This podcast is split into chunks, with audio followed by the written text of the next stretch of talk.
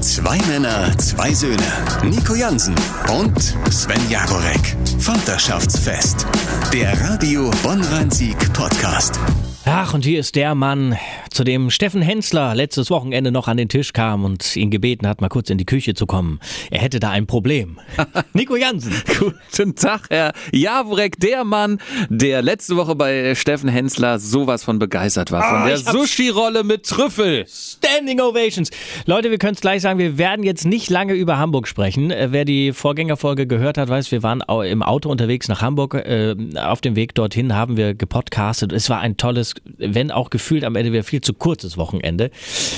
Nur darauf bezog sich das nochmal mit dem Sushi und Steffen Hensler. Du warst begeistert, ne? Das, Und ich finde, das können wir auch mal kurz erwähnen. Wir müssen noch über den Portugiesen ganz kurz sprechen.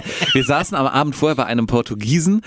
Konzept relativ einfach. Es gibt keine Speisekarte, drei bis vier Gänge. Welchen Wein, weiß oder rot? Die zwei Fragen wurden gestellt und dann lief es in den Abend rein und es gab eine Sperrstunde, Sven. 21 Uhr. Ja, aber da hat der, der feine Portugiese Franco, heißt er, ja, Casa Franco, das Restaurant darf man auch mal nennen, hat dann einfach gesagt, wisst ihr was, wir gehen runter zu den Landungsbrücken ans Ufer. 500 Meter oder 400 Meter, ne? War das geil? Und dann, und dann äh, wurde da wieder ein bisschen weiter noch äh, getrunken. Es artete nicht aus, aber es war irgendwie so ein schöner Abschluss. Und witzigerweise haben wir dann ähm, auf dem Gang zum Hotel, es war Freitagabend um Mitternacht rum, Ja. festgestellt, ey, Hamburg ist tot. Leer. Es war nicht, es war kein Auto auf der Straße, gar nichts. So eine Sperrstunde anrichtet. Die, die Stadt war tot. Witzigerweise, wir waren unter der Woche bei, bei einem befreundeten Pärchen äh, zu Besuch, kamen auch auf unser Hamburg-Wochenende, erzählten von den Portugiesen und die sagten, wie witzig ist das denn? Als wir das letzte Mal in Hamburg waren, waren wir zufällig genau auch in dem Laden. Und waren Sie auch noch unten? Haben Sie was erzählt? Oder nee, nee, nee, hatte das, das, war, neu das war irgendwie, glaube ich, sogar in der Woche oder irgendwie so, keine Ahnung. Ah, okay, aber es klar, war, da macht es das war nicht. jetzt nicht so viel Halligalli, aber da dachte ich, ach Mensch, so klein ist Hamburg am Ende. Na siehste, Casa Franco und Steffen Hensler können wir zwei zumindest empfehlen. So. Frisch für euch getestet. Jetzt aber ein Haken an Hamburg. Ja. Äh, Folgendes zum Warmwerden. Ich habe, äh, äh, letztens war ich, oder Samstag war es. Ich war Samstag unterwegs hier, ich war arbeiten und in der Zeit, wo ich hier im Sender war, sollte ein Paket kommen. Äh, mit Medikamenten, hier Doc Morris. Zum Sender hier. Nee, nee, Nach Hause. nach Hause. Okay. So, da dachte ich, okay, alles klar, damit der irgendwie äh, mit dem Paket nicht wieder abhaut und weil es auch so Nieselwetter war, äh, ich habe so eine, so, eine, so eine Kühlbox, so eine klassische, wo du den Deckel da oben Ja. abmachst. So, die habe ich vor die Tür gestellt. Ähm, war groß genug für das Paket, das wusste ich, und habe fett draufgeklebt, Paket. Ne? So, dann komme ich wieder von der Arbeit, Paket war auch da, ich musste nur lachen. Es war natürlich nicht in der Kühlbox, sondern stand auf Oben. der Kühlbox. Ja, wahrscheinlich hatte der Kollege, der, der werte Fahrer, gedacht, okay, hier muss ich es hinstellen. Ja, es, es war so auch so, wahrscheinlich hätte ich noch ein Pfeil oder Paket bitte. hier in rein. die Box. Hier rein, genau. Man Paket darf, hier rein. man darf heutzutage nichts mehr voraussetzen. Was hast du bestellt? Darf ich fragen? Weil, Es ist also, Standard. äh, bist du so ein- Paracetamol, okay. Reisetabletten, Augentropfen, also das, was ich immer brauche. Bist du so ein Apotheken, ich äh, mache das volle Programm Besteller. Das mache ich. Also ich bestelle auch mittlerweile, alle Apotheker werden mich jetzt schlagen, aber ganz oft auch online in der Apotheke. Und zwar dann auch das, wie du sagst, so Paracetamol, äh, Schnupfen, hier Nasenspray, was gegen Kopfschmerzen, noch was gegen Übelkeit, dass ich das einmal das Komplettpaket Ja, habe. Bist du auch so drauf so. oder akut? Und Nö, nö, das ist tatsächlich immer, ich merke dann, irgendwas geht zur Neige und dann bestelle ich es. Und meine Erfahrung ist tatsächlich, Ja. weil ich brauche zum Beispiel immer also Augentropfen. Es gibt eine bestimmte Marke Augentropfen. Da zahle ich in der, in der Apotheke, wo ich auch immer noch regelmäßig hingehe, ähm, da zahle ich für dieses, für dieses Medikament, für diese Augentropfen vier Euro mehr. Und so Paracetamol ist meine Erfahrung, ähm, ist online auch ein Euro billiger. ja, deutlich. Das Ding ist natürlich, du, ja, da, da brauche ich ja keine Beratung. Also ja, das keine stimmt, Beratung aber trotzdem steht die. Apothekerin oder der Apotheker einen ganzen Tag da in, im Laden und will natürlich bezahlt werden, zu Recht.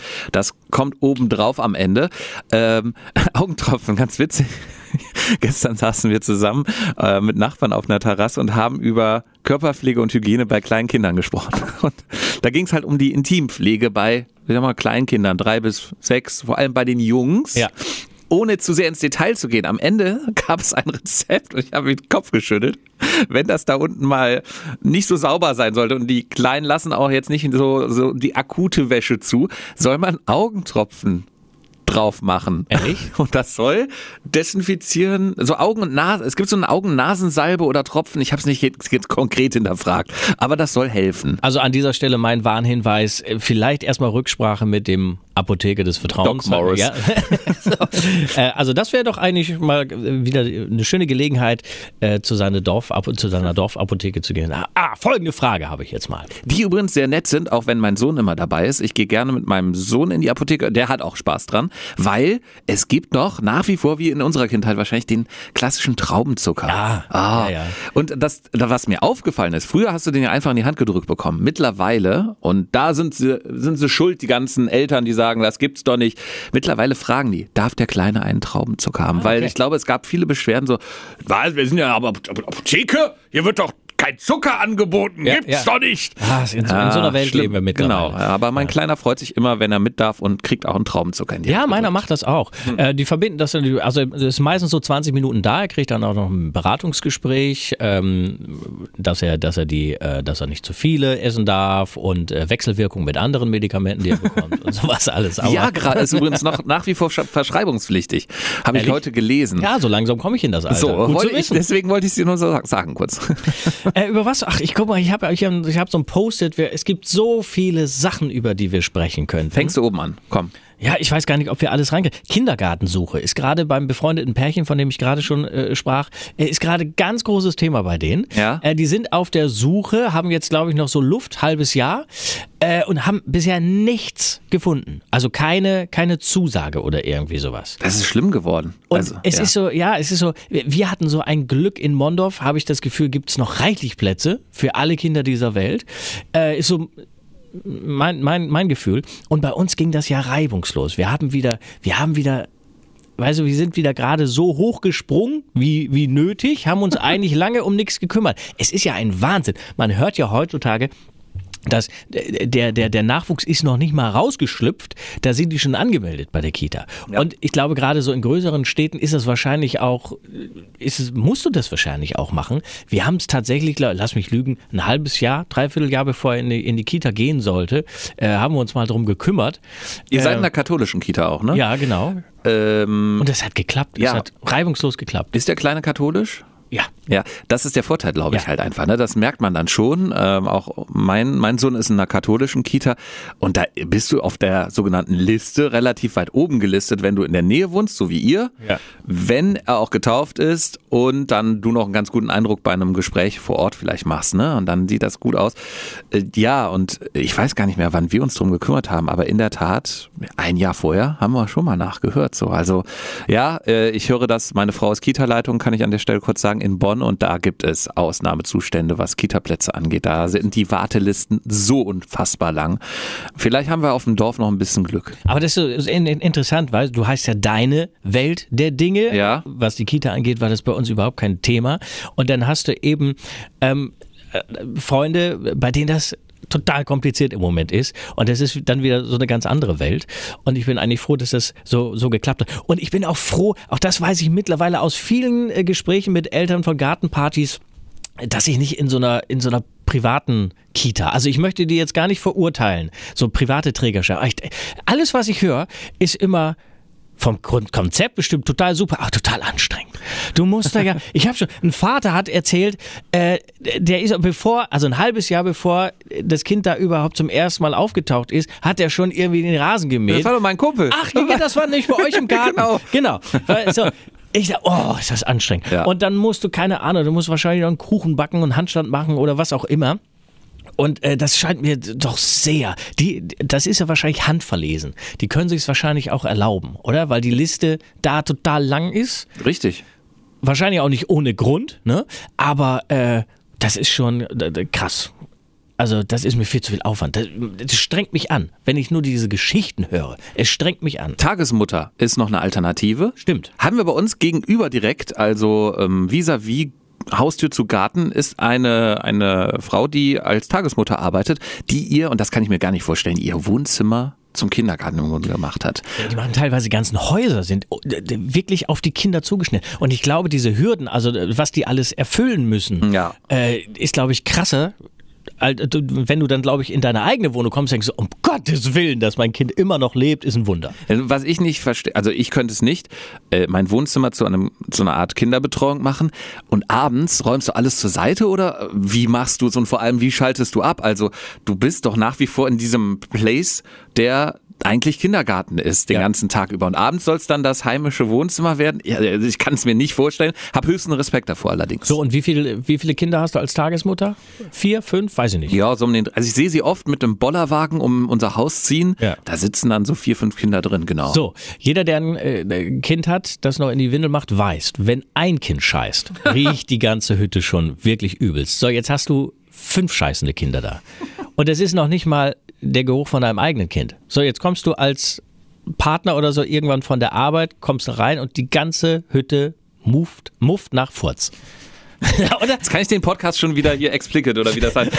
hey, ist doch so. Darüber redet keiner wieder, ne? Ja, so Nein, ist aber das aber. Gut, alles gut, dass es solche Tagesmütter gibt. Ach ja, herrlich. Wie heißt deine, die, die, die Gruppe in der. Mein, äh, mein Sohn ist ja? die Igel-Gruppe. Die Igel-Gruppe. Ja. Guck mal, da, da, kamen wir vor kurzem drauf. Sie heißen ja Mäuse-Gruppe, Igel-Gruppe. Mhm. Was gibt's noch? Bei meiner, bei meiner Frau gibt's mittlerweile fast die Genesenen-Gruppe. die Genese. Habe ich auch überlegt, ob man das so, weißt du, so ein Corona, Corona-Schildchen an die Tür. Das ist die Genesenen-Gruppe. ja, bei, bei die Kita, wo mein Kleiner ist, heißt einfach nur, also die Gruppen haben Zahlen. Gruppe 1 bis 4. Wie, wie, Tribute von Panem, Distrikt 12. Ich habe das noch nie hinterfragt. Warum, ja, warum müssen denn Kindergartengruppen immer solche, solche Tiernamen oder, oder keine Ahnung, wie naja, welche Namen halten? In der Tat haben Kinder ja einen emotionalen Bezug. Und da sind wir eigentlich schon beim schönen Hauptthema unserer heutigen Folge, Emotionen. Und ja, in, also mein Sohn ist unfassbar stolz, ein Igel zu sein. Und er äh, ist auch umso stolzer, bald ein Bär oder eine Maus zu sein. Denn das sind die zwei anderen Gruppen, die hm. größeren Gruppen. Und er überlegt sich schon, möchte ich lieber der Bär sein oder die Maus? Das ist schon spannend. Okay, ja, also das Emotionale, glaube ich, spielt eine große Rolle. Ja, siehst du, das ist es. Deswegen catch mich das nicht, weil ich bin ein total emotionsloser, ja. Das genau. Ist, äh, so, aber ich, ich habe mir vorgenommen, ich wollte, ich wollte mal bei der Kita nachfragen, warum die eigentlich äh, Zahlen haben. Irgendwann werden sie sich ja dazu entschieden haben. Man hat ja Glück ähm, bei der deutschen Bürokratie, dass die Gruppe nicht AZ-13WC heißt. DIN E5. Ne, so, äh, sondern dann eben nur zwei. Äh, aber ich wollte mal nachfragen, warum es ein Grund ist. Also mich, mich hat es nicht gestört. Ja, wo du gerade sagtest, du bist emotionslos, glaube ich dir nicht. Nein, das stimmt ja auch. Und das hat es bei dir sich eigentlich auch so geändert? Seit, seit äh, dein Sohn da, also ich merke es bei mir. Guck mal, ja. ja. Ich habe die Fernsehzeitung mit. Ja. Warum? als Gedächtnisstütze. Heute, also wir zeichnen auf am 26. Januar, kommt um 20.15 Uhr auf Arte, wenn die Gondeln Trauer tragen. Okay. So, pass auf.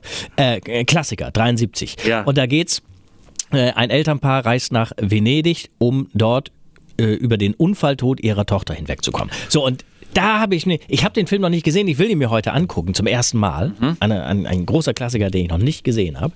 So, und dann kam ich drauf, tatsächlich seit ich Vater bin, und geht's dir auch so, bin ich bei bestimmten Filmen, wo es so um Familie geht, wo, wo, wo Kinder eine Rolle spielen, boah, mich reißt es jedes Mal. Also ich flenne jetzt nicht wie ein Schlosshund, aber ich merke so, oh, oh, Kloß im Hals. Ist, genau, dieses Kloß oh. im Hals-Gefühl habe ich so oft, seit äh, mein Sohn zur Welt gekommen ist. Und das ist ja auch fast schon fast drei Jahre her. Und äh, drei Jahre jetzt Filme geguckt, wo ich felsenfest der Meinung war, früher hätte ich wäre ich stumpf über diese Szene hinweggegangen, mhm. wo ein Kind eine Rolle spielt, vielleicht aber auch eine Trennung. Das packt mich gerade monstermäßig. Ach, mich auch. Also wir müssen nicht über Nachrichten sprechen. Wir sind hier im, im, Radiobereich tätig, wo wir auch schreckliche Meldungen über Kinder und so hören. Das catcht mich noch mehr. Um, aber jetzt mal so auf Filme, wo du weißt, das ist gespielt und trotzdem sitzt du dann da. Ja. Und dann weißt du noch mit der Musik noch. Und ja. Mir ging es zuletzt äh, um, um Weihnachten rum. Da gucke ich mir immer einmal so, ist das Leben nicht schön an mit James Stewart und so, der Familienvater und der ranzt seine Kinder an und Weihnachten und diese ganze, diese ganze Stimmung, in der du dich auch selber befindest. Boah, da muss ich echt ein bisschen was wegweinen. Hoch emotional. Es gibt so einen Film, den habe ich allerdings jetzt schon Ewigkeit nicht mehr gesehen, mit Michael Keaton. Ich komme auch nicht drauf, wie er heißt.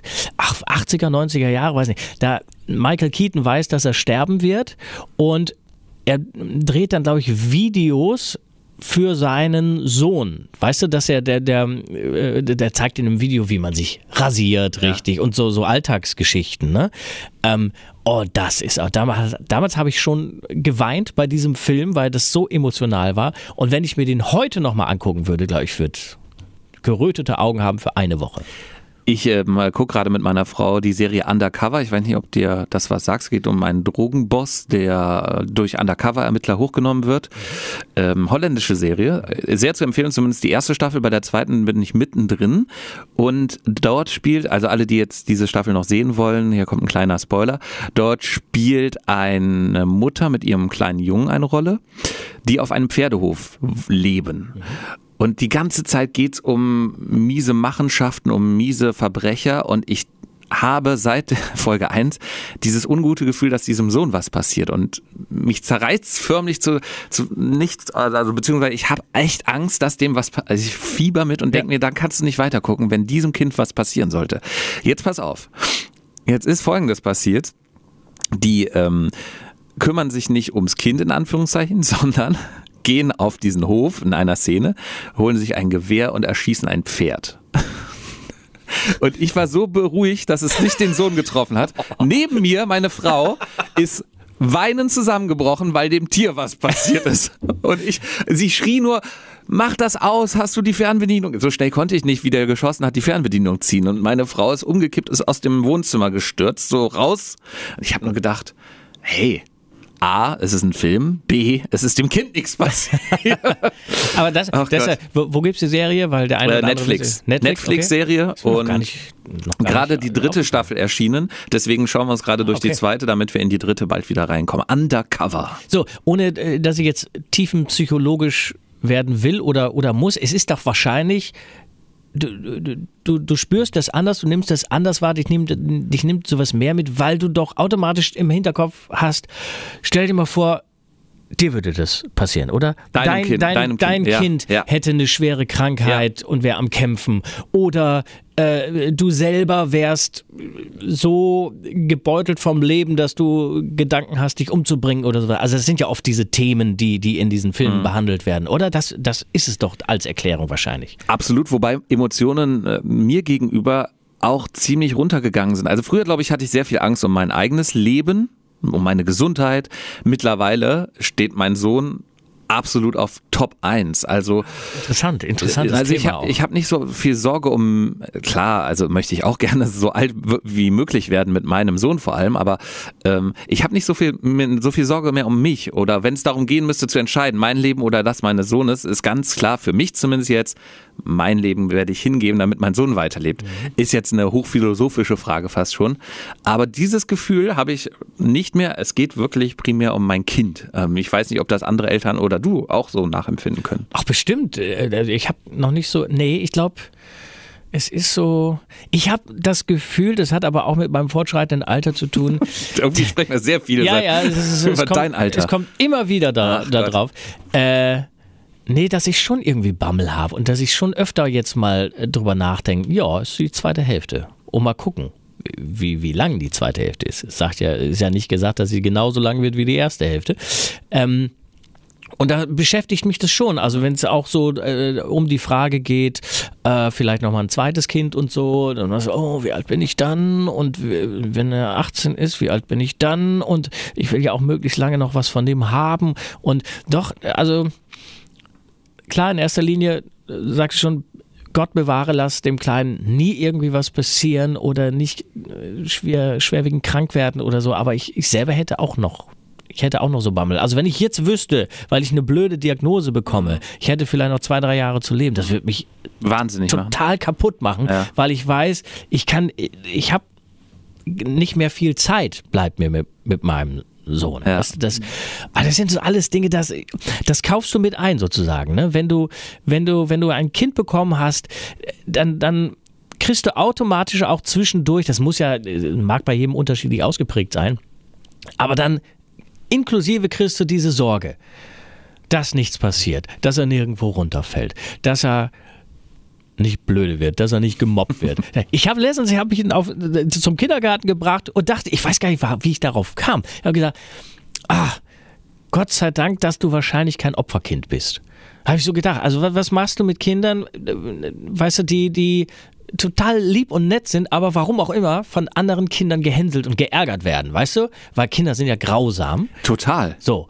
Und da dachte ich, nee, meiner ist eigentlich nicht so. Also der wird mit Sicherheit auch gehänselt und der wird auch geärgert, aber er kann auch austeilen. Und das ist ja letzten Endes wichtig, ne? Das packt mich übrigens auch mehr. Also ich habe mir, glaube ich, auch aufgrund der Tatsache, dass ich Vater geworden bin, über meine eigene Kindheit nochmal Gedanken gemacht, auch über meine Schulzeit und bin auch zu diesem Thema gekommen, mit welchen Kindern sind wir eigentlich wie umgegangen als Kinder. Mhm.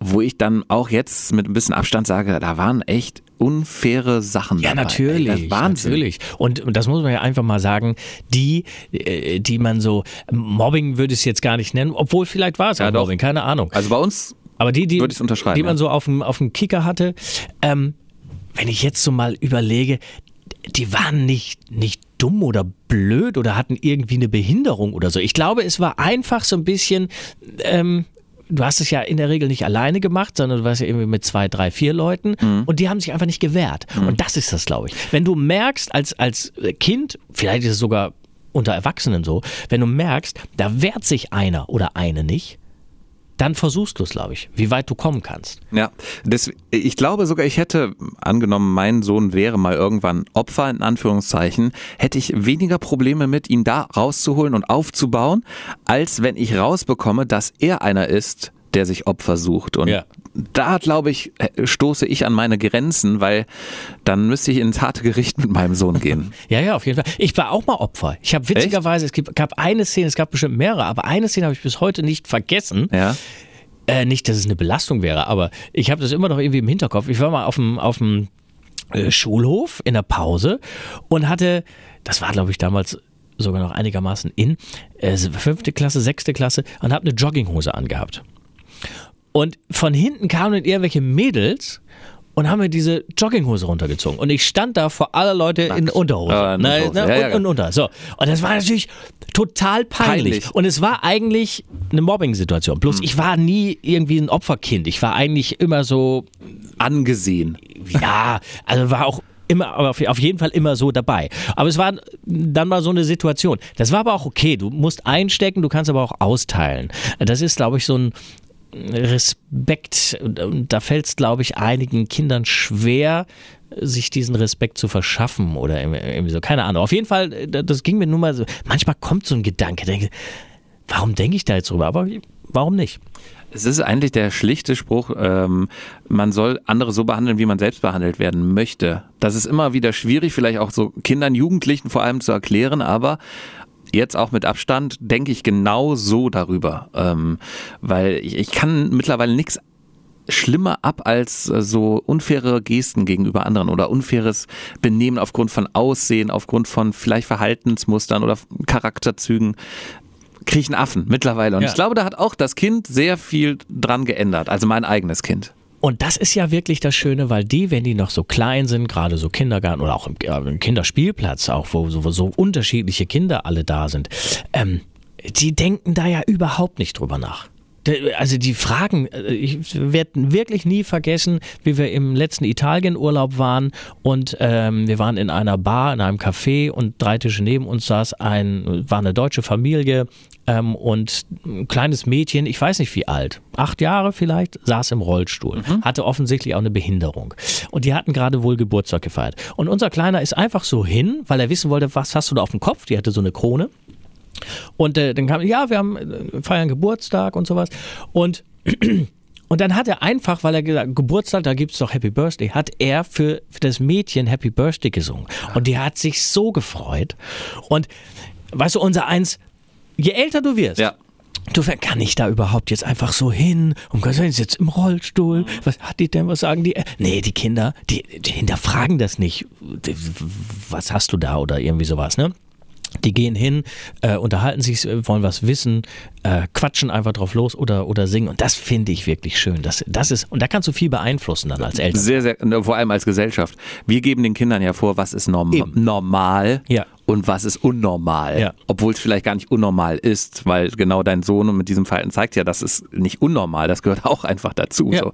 Jeder Mensch ist, jeder Jack ist anders. Jeder Jack ist anders. Hör mal, ich habe äh, vielleicht auch zum, zum, fast schon zum Abschluss hier Was, was Lustiges. Gestern Politikstunde mit meinem Sohn gemacht. Hm. Ähm, Ich aber früh an. es, ich ich kläre es gleich auf. Ich äh, zeig dir ein Video. Äh, Ich spiele es den äh, unseren Hörern mal gerade vor. Pass auf. Theo, wie heißt der amerikanische Präsident? Biden. Ist das geil? Äh, das war jetzt beim Essen. Wie ist es entstanden? Sehr simpel. ähm, wir haben, glaube ich, meine Frau und ich saßen dabei, haben gegessen und irgendwie ging es um äh, Fruchtzwerge und ich hatte zwei auf den Tisch gestellt und hatte ihn gefragt, welchen er haben möchte. Und dann hat er gesagt, beiden. Dann habe ich gesagt, Moment. Behalt das mal. Ich frage dich jetzt was anderes und dann sagst du das. Und so ist dieses. Aber es ist. Ja, dann ich, überleg dir mal schon mal, wenn, ist wenn so- 2024 Trump wieder Ist das Präsident geil? wird. Hier so. Theo, wie heißt der amerikanische Präsident? Biden.